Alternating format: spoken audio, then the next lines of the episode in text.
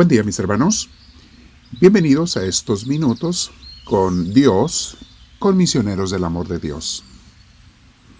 Vamos a darle el tiempo al Señor y te felicito por haber hecho el espacio en tu día para lo más importante del día, que es estar con Dios. Entonces, nos sentamos en un lugar donde tengamos la espalda recta, nuestro cuello y hombros relajados. Vamos a respirar profundo, con mucha paz, no te olvides de al final presionar la cruz, el símbolo nuestro para suscribirte y de ponerle like, la manita para arriba para que más gente conozca nuestros videos y podcasts. Respiramos profundo y le decimos, Señor, ven a mí, te lo pido, porque este momento de oración quiero que tú lo dirijas, que tú lo lleves. Y por eso, Espíritu Santo, te pido tu presencia, tu gracia, tu bendición y ven con tus dones, Espíritu Santo, para que pueda tener esa, eh, esa inspiración que tú sabes darle a los que tú inspiras. Quiero ser una de esas personas, Espíritu de Dios. Dame tu luz y tu gracia. Te lo pido en este momento, Señor Dios nuestro. Respiro profundo, con mucha paz, con mucha tranquilidad. Varias veces así con mis ojos cerrados, si es que los tengo cerrados, respirando profundo, llenándonos de la paz, relajando el cuerpo, cada parte de tu cuerpo, disfrutando el aire que Dios nos da. Gracias, Señor.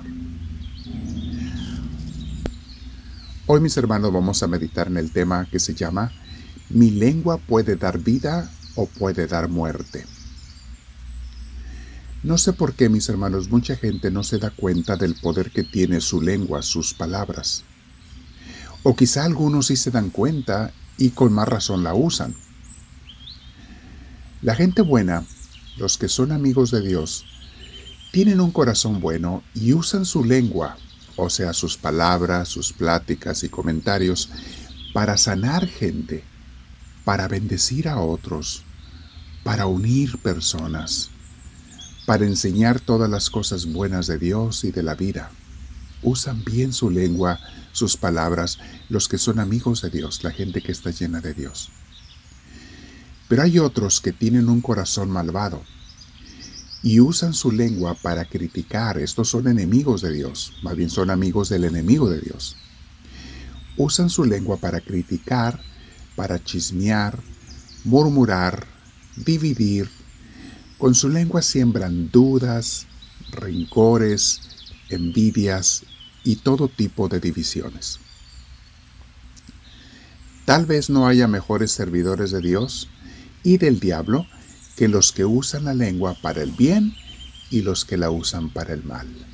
Los del bien sirven a Dios, los del mal al enemigo.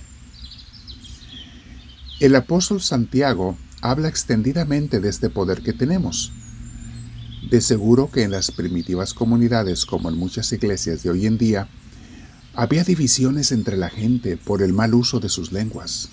Es triste, mis hermanos, pero lo he visto yo en iglesias. Gente dividida, peleada, con malestar, porque hablan mal unos de otros. Qué triste que el demonio se haya metido así en las iglesias. En tiempos de Santiago había algo así. De seguro que había personas que no se detenían de criticar y dividir con sus chismes, murmuraciones y malos comentarios. Estos ambientes obviamente se dan en muchos trabajos, se dan en, a veces en escuelas. Depende de la gente que tengas allí. También depende mucho de los líderes. Vamos a meditar con detenimiento el capítulo 3 de Santiago, mis hermanos. Quizá nadie habla mejor de este tema que el apóstol Santiago en su carta y especialmente en el capítulo 3. Fíjense cómo dice Santiago. Hermanos míos, no haya entre ustedes tantos maestros. Que no haya entre ustedes tantos maestros, pues ya saben que quienes enseñamos seremos juzgados con más severidad. Me imagino, mis hermanos, hago comentario a este versículo que lo decía porque había gente como hoy en día que se creen todos, siempre quieren dar lecciones y hablar y enseñar, aún dentro de su ignorancia, gente que ni está preparada, pero quieren hacérselo saberlo todos. Dice, cuídense mucho de querer ser maestros, no todo mundo es maestro. Además, dice Santiago, eh, los seremos juzgados con más severidad, los maestros. Sigue hablando él, versículo 2. Todos cometemos muchos errores. Ahora bien, si alguien no comete ningún error en lo que dice, es un hombre perfecto, capaz también de controlar todo su cuerpo. Cuando ponemos freno en la boca a los caballos para que nos obedezcan, controlamos todo su cuerpo. Y fíjense también en los barcos, aunque, no, aunque son tan grandes y los vientos que los empujan son fuertes, los pilotos con un pequeño timón los guían por donde quieren. Lo mismo pasa con la lengua. Es una parte muy pequeña del cuerpo, pero es capaz de grandes cosas. ¿Qué bosque tan grande puede quemarse por causa de un pequeño fósforo?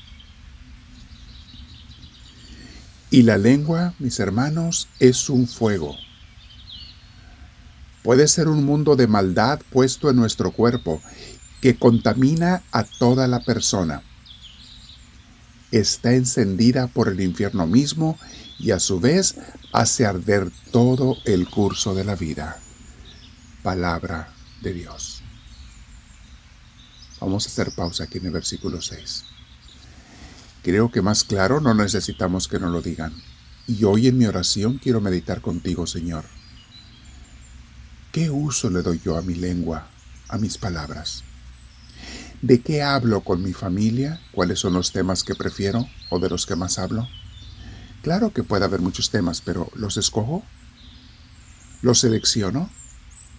¿Evito los temas malos con mis amigos, con mi familia, con la gente con la que convivo? Evito temas que van a dividir o criticar o, hablar mal de otra persona.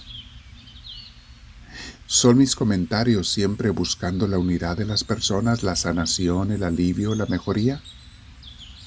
¿O acaso caigo en el pecado de no medir mi lengua y utilizarla a veces tanto para el bien como para el mal?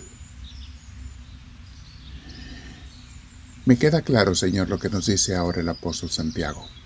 Una lengua puede ser como un cerillo que prende todo un fuego, un fósforo. Puede encender todo un fuego, todo un bosque. Hemos visto cómo hay incendios terribles por una chispa. Una lengua mal usada, usada para el demonio, destruye personas, destruye familias.